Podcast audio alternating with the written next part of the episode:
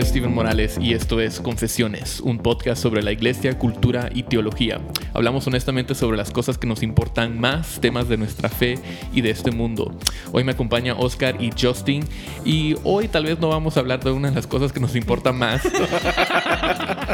Eh, pero sí queremos eh, hablar de, un tema que a, nosotros nos... Eh, Entretiene. Entretiene un poco. y nos inquieta a veces. Y nos inquieta a veces. Em, ah, pero antes de entrar a eso, muchachos, ¿cómo están? ¿Cómo, cómo se sienten? Ya eh, estamos grabando esto la semana después de, la conferencia que, que tuvimos ah, el Evangelio para toda la vida.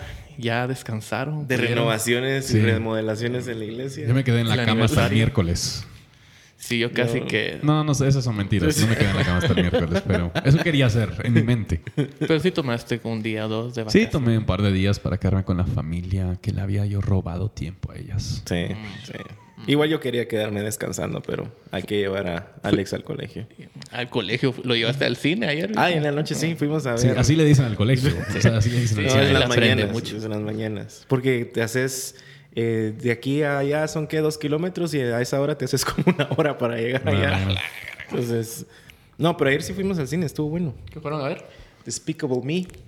Eso es como el sexto de esa, ¿verdad? No sé, no, nunca las había visto. La, Estoy tan mm. mal informado de las películas.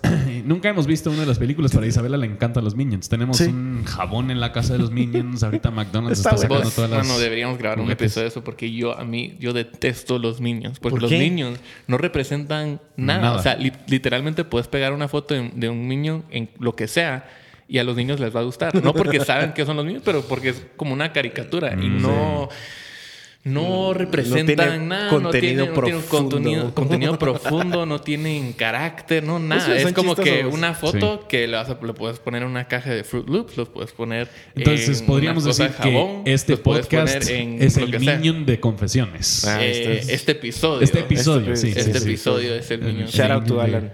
Él sabe de qué estoy hablando. ¿Alan? ¿Por qué? Alan. ¿Por qué Alan? Alan le dice niño. Pobrecito. Pobrecito. No, no, Alan no es un niño. No. Em, pero hoy queremos hablar de los clichés cristianos, las cosas, oh. frases que siempre escuchamos en el mundo evangélico que a veces no tienen mucho sentido ni mucha verdad detrás de ellas, pero es como que ya nos acostumbramos como que estuvieran en la Biblia ya, como estuvieran en la son Biblia, por default. Y, y, a veces no sabemos qué decir en una situación y decimos esto o ya nos entonces decimos estas frases o, o les hemos escuchado tantas veces que ni, ni sabemos. a veces no sabes ni cómo responder cuando te las dicen tampoco, no sabes si decirle eh, no, gracias. Sí, yo creo que para darle un matiz un poquito más profundo y serio. Y serio. Oh, em, estas frases sí las, sí las elevamos a casi que ser al mismo nivel de la escritura. O sea, las decimos como si hubiesen aparecido en, en, la Biblia. Y creo que algunas de las frases tienden a ser algo peligroso para el, para el pueblo evangélico. Hay algunas cosas que nos podemos, nos podemos hacer creer por estas frases o basado en estas frases cuando realmente la Biblia nos respalda, nos respalda eso. Y a final de cuentas estamos creando una versión o una imagen de Dios que no es cierta, lo cual es idolatría. Entonces, idolatría está por debajo de estas frases. Hablando de frases. idolatría. Sí, cabal. En los reformados todo es idolatría. Y, algunos de estos reflejan algunos de los eh, estereotipos de, los cristianos que muchas veces no, no, necesariamente reflejan a Cristo, reflejan el Evangelio, eh, pero igual seguimos diciéndolas o, actuando así. Y tal vez una de las primeras, eh, no sé si ustedes han escuchado esta, pero me, hace un, sea, bastante común, creo que lo he mencionado en otro, en otro episodio, es cuando la gente dice, tal vez después de un servicio o de la iglesia, algo así, te dicen, hoy sí sentí el Espíritu. Mm, hoy el Espíritu estaba aquí en este lugar. O, tal vez presente. Eh, tu experiencia, Oscar, no sé, como eh, Por líder porque yo siempre. Pero probablemente has dicho esto varias veces. Si hay alguien que más ha sentido el Espíritu es Oscar. No, pero cuando los líderes de, alabanza dicen, el Espíritu, el Dios está aquí, no sé. Sí. Creo que, eh, creo que lo hablamos en un, en un episodio cuando hablábamos del tema de, del, Espíritu, Santo, que tendemos a confundir eh, nuestras emociones con la presencia del Espíritu Santo, que siempre está ahí. No depende si siento o no siento algo. Eh, y, creo que todo nace en el contexto, digamos, de, de la música especialmente. Eh, un grito de júbilo. Sí, caballo. ¿Cuántos trajeron, no sé, algo? Eh, eh, ánimos, cuántos trajeron ganas de gritar, cuántos y, y, honestamente al final he tenido ganas de gritar. Entonces el punto, el punto es de que o a veces es, lo opuesto, ¿verdad? ¿Cuántos tienen sus cargas? No sé qué. Déjanlas en la puerta porque aquí venimos a adorar. Entonces se vuelve como algo muy, muy sentimental, muy emocional eh, lo cual las emociones están bien, ya lo habíamos hablado otra vez, también regidas bajo la verdad bíblica, eh, pero no deberíamos de enfocarnos necesariamente. pero yo creo que para mí rara vez vas a escuchar esa frase cuando la música era mala. sí. O sea, cuando, cuando la música es malísima. El espíritu no está. No, la palabra, las palabras no están en la pantalla bien, la gente anda confundida. Se te olvidaron las letras. Ahí no vas a sentir el espíritu. Entonces hay, una correlación siempre entre la calidad de la música y cuánto se siente el espíritu, que a final de cuentas. O cómo se estaba entrando el edificio y después escuchó la música y dijo, eh, aquí, no voy a sentir el espíritu. mejor me voy. Sí, pero es una, es una relación tan directa que hacemos con nuestras emociones, con lo que percibimos, eh, al punto tal vez incluso de hasta sentirnos cómodos porque hay mucho calor o porque no había café. Sí, en la bodega eh, nadie ha sentido el espíritu aquí porque no hay café, no nos alcanza el dinero para el café y no, y hay mucho calor. Bueno, pero ahora ya mejoramos un poco eso. Ahora sí, ya, ya se siente un poquito mejor. Ahora sí va a llegar el espíritu. Ahora sí ya lo vamos a sentir. Pero sí, o sea, relación, hacemos una relación directa e implícita con las cosas que decimos a la presencia de Dios que ¿Cuál, siempre está ¿Cuál sería una mejor manera de decir lo que están queriendo decir? Porque yo, yo entiendo lo que se quiere decir con esta frase, pero tal vez, aunque va a sonar raro que Justin diga algo así, pero ¿se sintió rico adorar a Dios hoy? Creo que... Porque tampoco creo que es malo que sintamos algo al alabar a Dios y adorar a Dios. Yo creo que el Evangelio nos mueve, yo creo que las verdades del Evangelio nos mueve, pero siempre asociamos lo que sentí con más sentir del Espíritu o que tuve más del Espíritu hoy o, algo, algo Creo que, que sería ser completamente honesto con lo que estamos diciendo. Y es, si hoy, hoy me sentí más emocional, pues sí, hoy vine más emocional, hoy lloré más o hoy, no sé, aquí nunca pasa, pero... Hay una correlación directa en mi vida que yo siento más del espíritu cuando tengo hambre o sueño. Es increíble. Mm, mm. Sí, pero creo que sí podrías decir, o sea, em, que hoy sí Dios no sé si el, abrir tus ojos o te ayudó a ver algo, a entender algo, a profundizar en las verdades del Evangelio. Esas cosas muchas veces toman tiempo, tal vez una canción las canciones sí pueden servir para expresar lo que ya sabes y, al expresarlas tal vez las sientes más. Entonces, no hay nada mal con, con, sentir eso. Alguien, alguien del equipo... Pero no necesariamente es que el espíritu se fue y, ahora vino. más fuerte. Alguien del, equipo de, alabanza me decía, ahorita precisamente en la conferencia, eh, y usando los mismos términos, qué rico se siente. Y, y la conclusión fue escuchar a la iglesia cantar. Sí o sea, esa es una verdad bíblica, ese es algo eh, emotivo también porque nos emociona, eso como que nos dio no sé, más, más ganas de, poner eh, todo nuestro esfuerzo y de hacer nuestro mejor trabajo, pero es algo honesto, ¿verdad? Pero no queramos sobre espiritualizar nuestra conversación diciendo, no, pues fue el espíritu lo que sentimos. Sí, eh, hoy sí fue Dios, hoy sí fue el espíritu, o sea, Dios ha prometido que siempre va a estar ahí, lo sintamos o no lo sintamos. Otro, otro cliché que he escuchado eh, cuando especialmente cuando estamos hablando de, la voluntad de Dios y nuevas oportunidades, es cuando Dios cierra una puerta, abre otras, o abre una ventana, o abre el garaje, o abre, abre, algo, ¿verdad? Eh, Justin, vos has escuchado eso antes y qué sin que quieren decir? Sí, yo creo que, o sea, yo creo que vemos, tendemos a ver la voluntad de Dios de una forma muy determinista, donde simplemente estamos, estamos nosotros siempre interpretando nuestras circunstancias para ver si yo debería o no debería hacer algo. Sí, como caminando por un laberinto y, sí, y de repente bueno, y bueno, ha de haber abrir algo más. Y, yo no creo que así es como funciona. Yo creo que al final de cuentas ahorita yo me encuentro en la voluntad de Dios porque Dios ha planificado todas las cosas y Dios también tiene ya su voluntad moral, que lo que más le importa a Él es que yo le ame a Él sobre todas las cosas, que yo le honre a Él, que yo me glorifique a Él, que yo sea santificado. Eh, y eso es donde yo creo que, de hecho, Kevin Dion escribió un libro que se llama Just Do Something, muy bueno. que, es muy buenísimo. Y él, él dice, si, si todas las cosas de Dios ya vienen planificadas bajo su soberanía y su control, lo que nosotros tenemos que hacer es simplemente tomar una decisión y a la hora de tomar una decisión podemos saber que esa decisión fue la voluntad de Dios. Entonces, creo que también Matt Chandler ha hecho el punto, eh, y se lo he dicho a, algunas personas, la razón por la que yo sé que Jenny era la persona con quien yo me debería casar. Es porque te casaste con Es porque estoy casado con Jenny. claro. Entonces, pero sí creo que es, es, una forma un poquito más sentimental que quizás nosotros nos, nos, nos, nos consolamos eh, con esa creo frase. Que tiene que, ver mucho con eso, con querer consolarnos y decir tal vez no tomé una buena decisión, pero al final Dios está determinando todo esto para que al final me vaya bien y se abran otras puertas más, lo cual no está del todo mal eh, eh, creerlo, pero otra vez queremos como eh, hasta justificar muchas veces las cosas que Dios ha destinado para que para, para nosotros, ¿no? Sí, me gusta lo que dijo Matt Smathers una vez en un artículo hablando de esta idea de puertas, de, describir la voluntad de Dios como puertas y, y ventanas, y él dice Em, si Dios cierra una puerta en tu vida, no hay nada que garantiza que la va a abrir una ventana o otra puerta. Eh, tal vez estás en la dirección incorrecta, tal vez estás en la casa incorrecta y tal vez estás cerrando todo porque vas por el camino incorrecto, porque estás desobedeciendo. Y lo más importante es lo que tú dijiste, Justin, es estar donde sea que estés, que estés obedeciendo a Dios, que estés creciendo en santidad. Y aún cuando pensamos en Moisés, o sea, yo creo que él podría, él podría haber visto cuando estaban a punto de entrar a la tierra prometida y Dios le dice, no, otros 40 años. Él podría haber dicho, bueno, Dios cerrar una puerta y abro otra, alguna otra ventana. Pero de repente Moisés muere antes de entrar a la tierra prometida. O sea, Dios no le abrió otra puerta. ¿verdad? Y a final de cuentas, la, única puerta era obedecer a Dios. y, la puerta era la muerte. Cuando iban, a matar a los, cuando iban a matar a los apóstoles, bueno, tal vez Dios va a abrir otra puerta. Otro que he escuchado bastante, y tal vez nuevamente, eh, Oscar, tú bodas. Eh. Sí, esto creo que tiene mucha experiencia.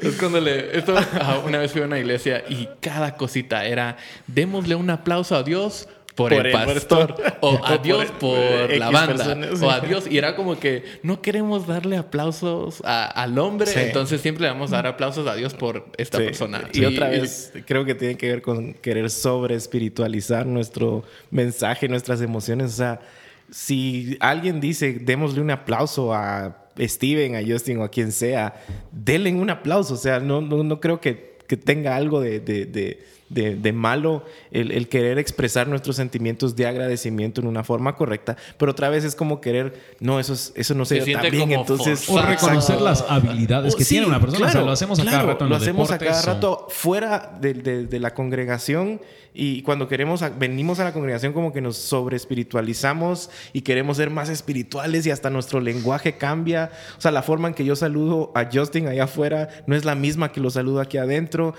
cómo lo presentamos, cómo queremos que la gente lo... O sea, Entiendo, o sea, entiendo la, la idea de que queremos el corazón de, ese pensamiento, esa frase. Queremos apuntar a Dios y no al hombre. Pero sí, o sea, todavía se, siente, muy como, forzado. Ajá, se siente muy forzado. Muy, muy forzado. Como cuando no querés decir una mala palabra, entonces la reemplazas con otra, pero todos ya saben lo que realmente querés decir. Eh, se, siente, se siente un poco igual. Y, tiene que ver otra vez con el, lo que queremos a veces eh, aparentar en la congregación.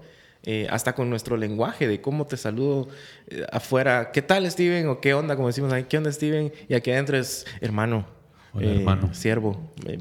¿Verdad? No, no, no vas, no voy a pedir una pizza y voy a decir, hermano, eh, me regala, por favor, siervo, una con doble queso. Con la varón. Dios, le bendiga. ¿Verdad? Entonces, no, esto, no estamos diciendo que sea algo malo, pero que sí evaluemos y sopesemos nuestras intenciones al no querer sobre espiritualizar algo que no necesitamos sobre espiritualizar. Bueno. Entonces la conclusión es démosle un aplauso a los hombres. Sí, glorifiquemos al hombre. otra, más de alguien va a decir eso. Sí,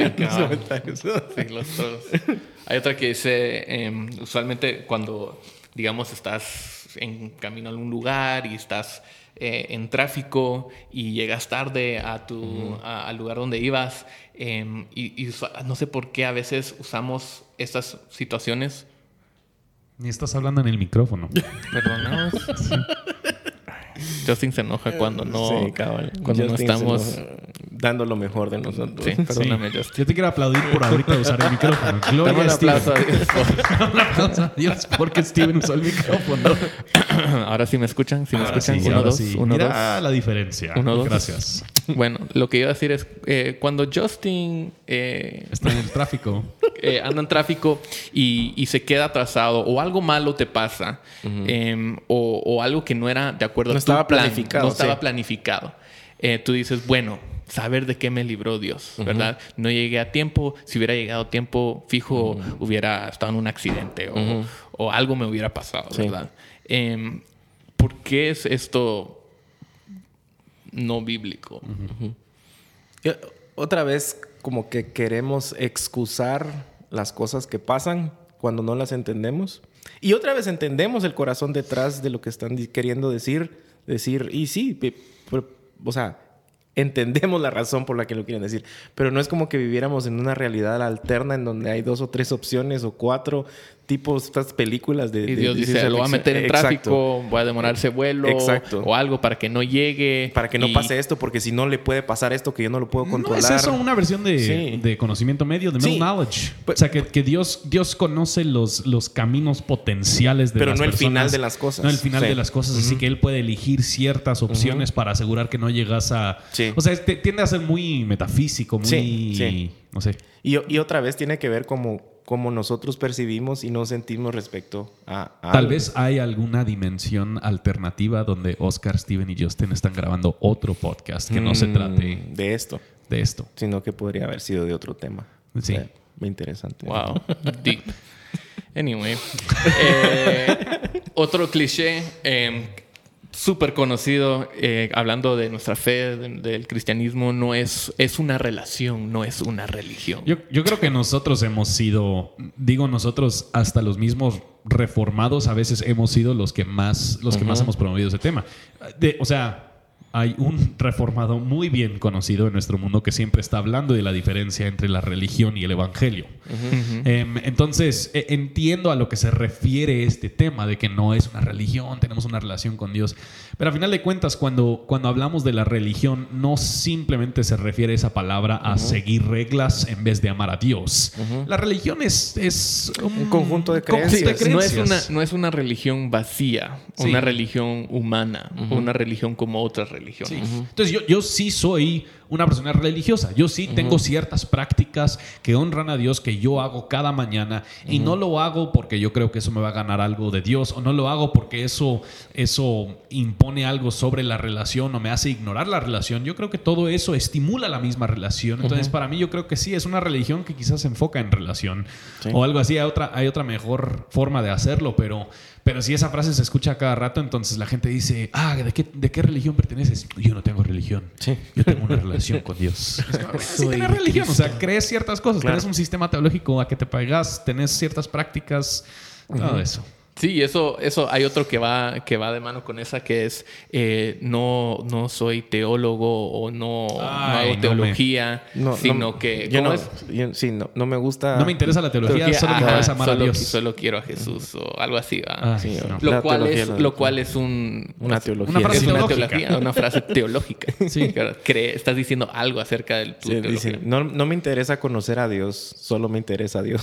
Sí, te, Básicamente teología, es lo que estás diciendo. O sea. Teología viene de dos palabras, teos y logos. Logos es palabra, teos es Dios. O sea, cualquier palabra acerca de Dios, cuando estamos hablando de Dios, cuando estamos explicando algo de Dios, es teología. Entonces no podemos jamás tener una relación con Dios sin teología, porque a la hora de abrir la boca y explicar algo que nosotros creemos acerca de este Dios, estamos haciendo teología. Sí. Entonces, no seas Perdón. bueno, tranquilo. Perdón, es así. Hay otro que, eh, que dice, este también es muy, muy popular, predica el evangelio y si es necesario usa, usa palabras. Descansa, tranquilo. Oscar, eh, ¿por qué? Otra vez creo que es... ¿Por qué decís esto todo el tiempo? sí, cada rato lo digo. Creo que suena bonito, eh, suena muy no y, tal vez tiene que ver con lo que hablábamos de no una relación no una religión sino una relación. Como que queremos extrapolar eh, nuestro sistema de creencias al simple hecho de cómo yo me estoy comportando eh, cómo yo me veo en el exterior, eh, lo cual es un fruto de lo que el Evangelio ha hecho en nosotros. Pero al final de cuentas, la misma palabra nos dice que tenemos un mensaje que predicar. Que, que, ¿Cómo oirán si no hay quien les predique? sí, Entonces, Dale comer a los pobres si es necesario usar comida. Uh, esta no la, me la inventé mucha, esa la han escuchado antes. No, yo no la había escuchado. Yo tampoco, Yo tampoco. Lean Aquí. el libro, por favor. Lean más, por favor. eh, pero sí, otro que es muy similar a ese es ora como si dependiera de Dios, pero trabaja o obra como si dependiera de ti. wow. Eh, a veces le toca. Yo Yo creo que la mayor motivación para el cristiano es la soberanía de Dios. El hecho de que todas las cosas dependen de Él, de todas las cosas están bajo el control de Él, me debería motivar más a trabajar. me da confianza. me da confianza, me da seguridad, me da... Entonces, el, trabajar como si dependiera de mí significa que yo estaría echado en mi, sofá viendo televisión porque si dependiera de mí no estaría haciendo nada. Es porque dependo de Dios que trabajo, porque hago.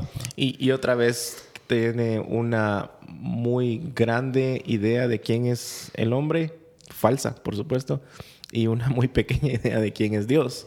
Porque tiene que ver también cuando decimos eh, que nuestras fuerzas son las que deberían de impulsarnos a hacer las cosas, pero si somos honestos, la misma Biblia nos enseña que no tenemos esas fuerzas si no fuera por Dios. Si no es por Dios quien nos está dando las fuerzas, no tendríamos, como decías vos, ni el más mínimo deseo de levantarnos y hacer algo. ¿verdad? Entonces, Creo que, creo que dos de los lugares donde más, en, en, la vida del cristiano, donde más escuchamos estas frases, esos clichés cristianos, es uno en, en bodas. De los directores de alabanza. Bueno, ah, eh, eh, vamos a llegar a eso. Ya, ya, entramos un poco, pero prepárate. Eh, es en bodas, ¿verdad? Ah, Siempre leen 1 Corintios 13, 13 ¿verdad? Sí. Eh, y también en funerales o, velorios. Y una de las frases que siempre, siempre escuchamos es, Dios se lo llevó porque necesitaba un ángel más, ¿verdad? O hay otro ángel en el cielo, ¿verdad? Lo cual suena muy bonito, pero no hay sentimental nada... y muy sentimental, pero no hay nada en la Biblia que dice que nosotros vamos a ser ángeles en el cielo. Que Dios nos necesita. O que Dios necesita a alguien. Se llevó a alguien porque algo le, hacía falta, ¿verdad? El cielo no era lo mismo sin tener a... Incluso lo dicen cuando hablan algunos sobre la creación, de que Dios eh, creó al hombre porque se sentía solo o porque necesitaba a alguien con quien compartir. Incluso algunos han llegado a decir que necesitaba a alguien que le adorara, porque un mm. Dios que... Entonces, otra vez creo que va en la misma línea eh, de, sentimentalismo, emociones vacías que no, nada tienen que ver con la palabra de Dios. Eh, y sí, las tomamos otra vez como vos decías, ¿verdad? Como que si estuvieran escritas en la Biblia. Y es lo primero que sale de nuestra boca cuando no sabemos eh, qué decir o cuando estamos eh, enfrentándonos en, un momento difícil de decir alguien se lo le digo y se lo pegó y después ahora todos se lo dicen. Alguien que, estaba incómodo en ese momento. O sea yo creo que pero viene de viene de tradiciones paganas a final de cuentas. O sea el, creer que hay una hay una hay una formación de la persona más allá de lo que dice la palabra de Dios o una reencarnación o, o sea todo esto viene de viene de tradiciones paganas y nosotros nos apropiamos en el mundo cristiano muchas veces de estas tradiciones y luego nos las cristianizamos sin darnos cuenta que es una creencia totalmente falida.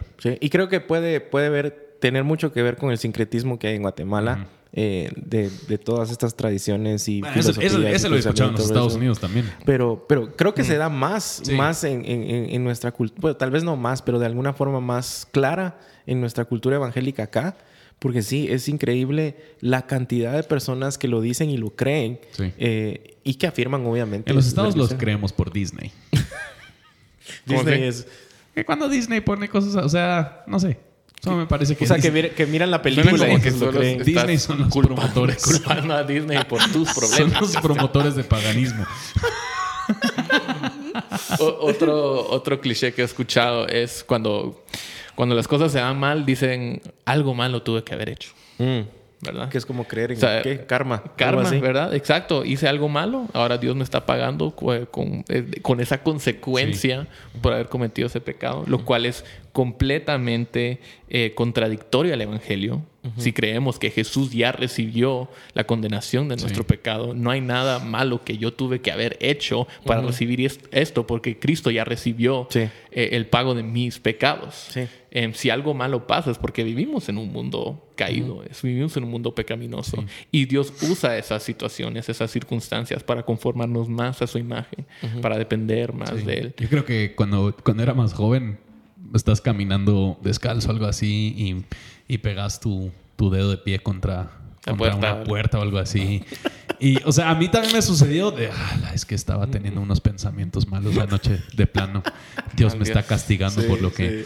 o, te, acá un, trueno. Sí, sí. O yo aún, o sea, yo aún pensaba, en, especialmente en el high school y todo eso, cuando estaba peleando con lo que todo hombre joven pelea en esos años, yo siempre oraba Dios perdóname, pero no me quites mi habilidad de cantar. O sea, yo siempre quería poder cantar. Entonces yo siempre tenía este miedo de que... Y creo que vemos el... Vemos y, el, y entonces te lo quitó. entonces me lo quité. y desde entonces... Con razón. Con razón. Con razón. Pero yo creo que siempre vemos el mundo como si es... Eh, vemos el, Otra vez, un universo muy determinista. Que si yo hago esto, el universo responde de esta forma. Si yo no hago esto, el universo responde de esta forma. O solo el simple hecho de tratar de hacer tratos con Dios. Así que, bueno, Dios, me voy a arrepentir ah, voy a rendir esto, voy a hacer un pero, muchísimas. pero tú me vas a dar Yo también pedía que Dios no regresara hasta que me casara. Porque, sí, cabal. Porque me quería casar. Por obvia razón. Por románticas. Ya nos estás dando toda tu historia, Razones románticas. Este listado eran las cosas que dijo Justin cuando era joven. Pero sí, yo recuerdo también que, que cuando choqué, las primeras veces que choqué el carro, cuando empecé a manejar, lo primero que pensaba era, ¿qué hice de malo? Sí, ¿qué, de, qué de plano, de, Dios? Sí, de plano es por esto. Y siempre, y, tristemente, en la iglesia yo he acostumbrado a oír la oración de David, no quites tu espíritu de mí.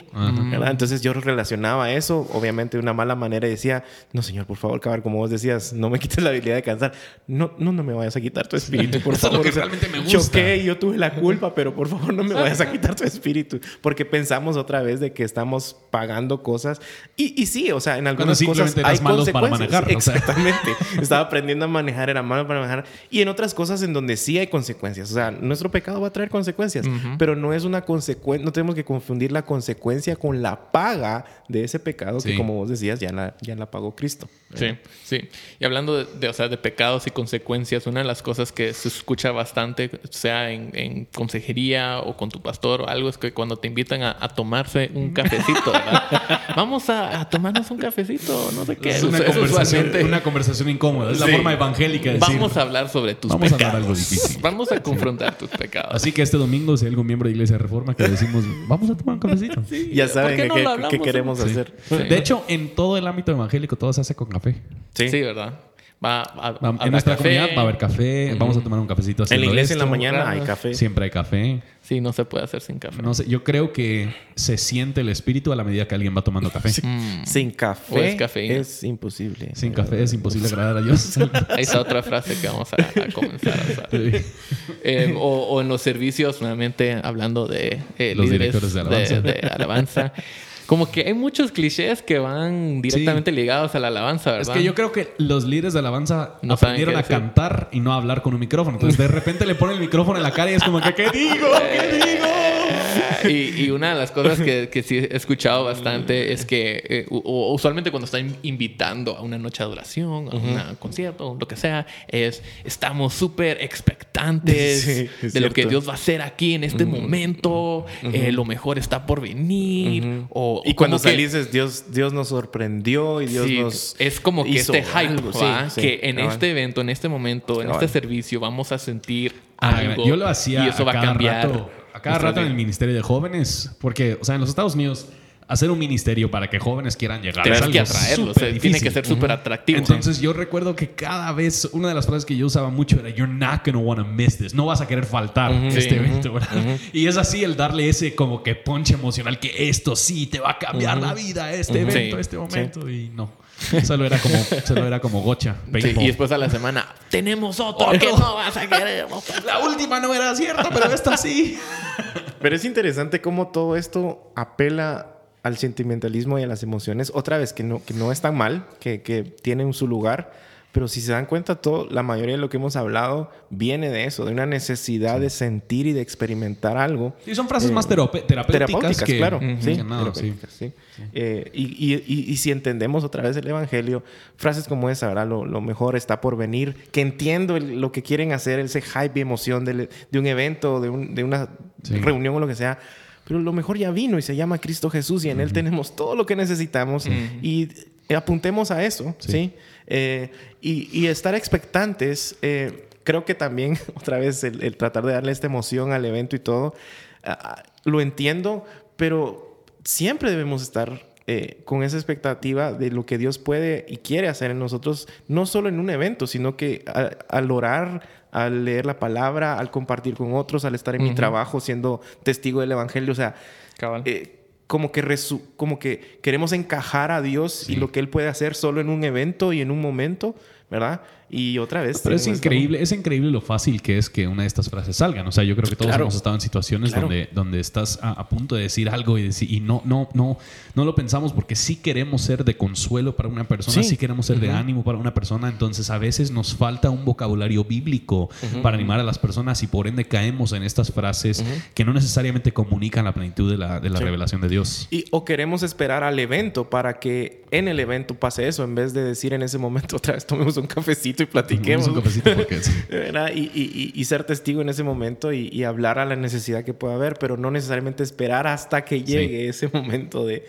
y otra vez, en, algunos casos estoy seguro que es simple y sencillamente porque llegue más gente. O sea... Eh, no hay una razón real y honesta como para decir... Eh, porque el equipo de sonido va a ser mejor. Sí, cabal.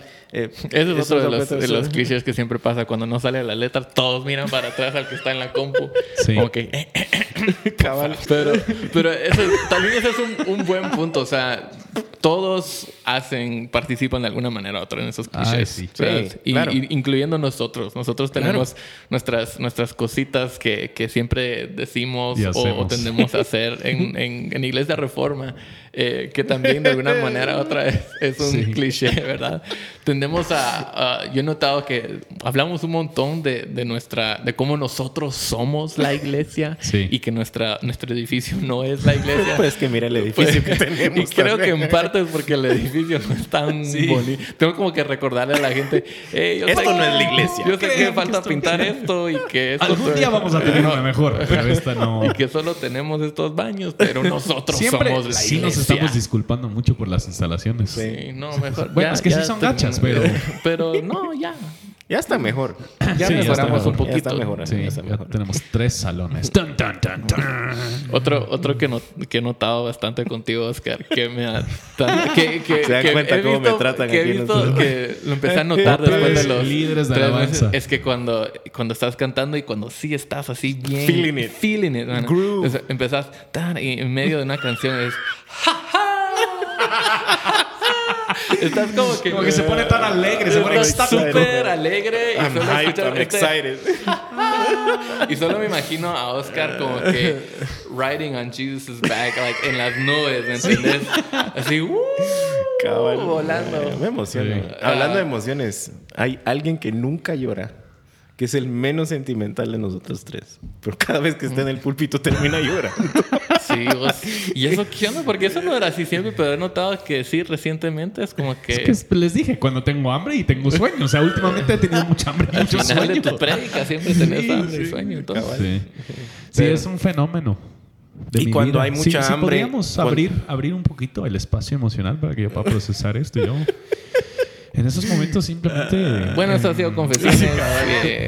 pero hablando, hablando, hablando de cuando hay mucha hambre y muchos. No sé qué será, pero a alguien también de nosotros siempre se le olvidan los anuncios. Ah, la gran, sí. Yo no sé por qué me ponen a mí a dar los anuncios mucho. Pero te los damos por escrito. o sea, cada domingo tenés un listado. Me cinco palabras.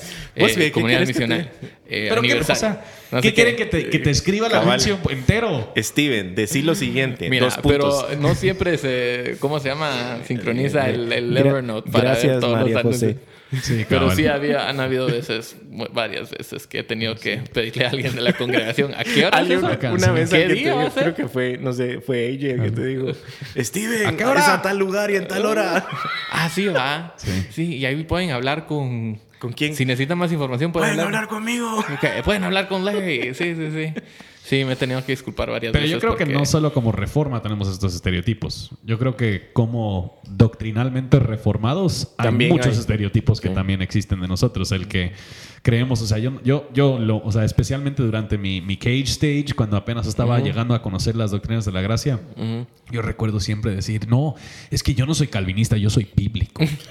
Y por eso, y por eso yo, por eso yo creo en el calvinismo. El calvinismo es lo que enseña la Biblia, así que deberías, deberías creer lo que dice la Biblia. Y todo el que no lo cree es un hereje. Sí, sí, cabal, sí, cabal. O yo creo que este podcast irónicamente demuestra algo de los calvinistas, que siempre lo estamos corrigiendo a todos. Sí, ¿verdad? Bueno, nos van a tener que perdonar porque también somos estereotipos de... Sí, somos estereotipos de nuestra propia doctrina. Pero no, no sé. Siempre eh, estamos criticando a Jesús Adrián Romero. Sí. Yo nunca lo he criticado. Ah, pero son estereotipos de los reformados. Eso es lo que estoy diciendo, de la gente reformada. Yo nunca he, yo tampoco lo he criticado. Yo pensé que estabas hablando de iglesia reforma. Yo, no, no, de los reformados. De los creo que lo hemos mencionado. tengo como 15 años de no escucharlo. O siempre, siempre, siempre, siempre. Yo creo que en cada persona reformada vas a encontrar por lo menos una cita de Spurgeon. Sí. Sí. Sí, y creo que algo que yo sí hago bastante es que siempre cito a... Tim Keller. bueno, Keller. Pero siempre cito a Calvino y digo que fue Lutero o a Lutero y fue Spurgeon. O Spurgeon y fue Jonathan Edwards. O sea, nunca me recuerdo quién lo dijo. Pero ah, hay una frase yo creo que... lo otro que somos muy malos en hacer, los reformados, es en darnos cuenta de los errores que sí cometieron también esas personas. O sea, alguien como Jonathan Edwards, su, su, postura en cuanto a la esclavitud era malísima. Pero... Pero solo los. Malísima. Era incorrecto. Sí, era, sí pecaminosa. estás excusando. Sí, yo, sí, perdón. Era no fue la mejor postura que pudo haber Pero, o sea, es fácil, es fácil para nosotros excusarlos porque sí eran teólogos de nuestra línea que comunicaban bien con una lógica muy apretada o algo así. Y no, y no, y no estamos dispuestos a reconocer que hay también buenos teólogos que no están en la misma línea y que son bibliocéntricos. Nombrame un buen teólogo que no está en nuestra misma línea. Yo tengo un muy buen amigo. Eh, no, no, no puede ser amigo. ¿Personal? ¿Cómo así? Un, teólogo. X. X. Sí. Wesley. Ah, sí. ¿Sí? Buen punto. Wesley. Sí. Jacobo eh, Arminiano. Jacobo Arminio, sí. Creo que, creo que. Roger Olson, que es un arminiano.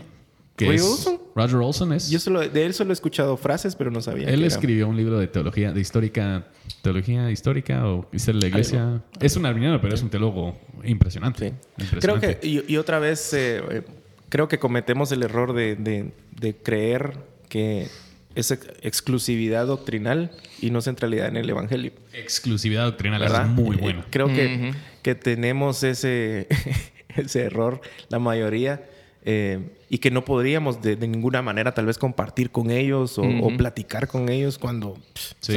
yo conozco amigos, eh, uno de los pastores que yo tuve hace, hace años, no estamos en la misma línea, pero lo respeto mucho. Eh, aprendí un montón de él. Eh, y creo que sí, es, es, nuestra doctrina es exclusiva, no podemos hablar con nadie más, la llegamos a idolatrar también. En fin, o tendemos a ser muy aburridos en nuestros servicios de, adoración. Sí, sí. Otro estereotipo. Em, terminando, eh, hace poco tuiteé em, cuáles son algunos de los clichés más... arroba Steven Morales. Arroba Steven Morales. Si le quieren seguir. eh, tuiteé cuáles son los clichés cristianos que más has escuchado, usado, entonces voy a leer algunos. Eh, está, por ejemplo, lo mejor está por venir, eso sí lo mencionamos. Eh, piensa en grande porque tienes un Dios grande. Em, Dios le da sus batallas más fuertes a sus mejores soldados. Esa, era buena, sí. Es muy eh, Dios cumplirá tus sueños. Eh, eso está bueno. No digas eso en voz alta. El enemigo puede estar escuchando. eso está muy qué bueno. Miedo, qué miedo me daría. Es cierto. Sí, Dios cumplirá tus sueños. Hay otros que dicen que ni siquiera lo pensés porque el diablo te puede. Lo cual, lo cual es otra, otra cosa que también pasa que, que es un poco chistoso que he escuchado que la gente empieza a orar, Dios, no sé qué, nada, nada, y de repente empiezan a orarle al diablo. Y, diablo, vete de aquí, no estás bienvenido. Su oración a Dios se convierte como un ataque al Ajá, y puchi, yo no sabía que el diablo era omnipresente también. Pero bueno, esto ha sido el ¿qué, episodio es? El doceavo. Doceavo. Episodio de Confesiones. Gracias nuevamente por escuchar. Déjanos un comentario en nuestra página de Facebook o en eh, iTunes. Em, déjanos saber qué piensas, eh, si hay algún tema o algo que te gustaría que O si tienen más clichés. O si tienen más clichés, eh, pueden enviarlos todos a en Twitter. En Twitter. En Twitter. Sí. Y gracias nuevamente por escucharnos. Nos vemos en la próxima. Nos vemos.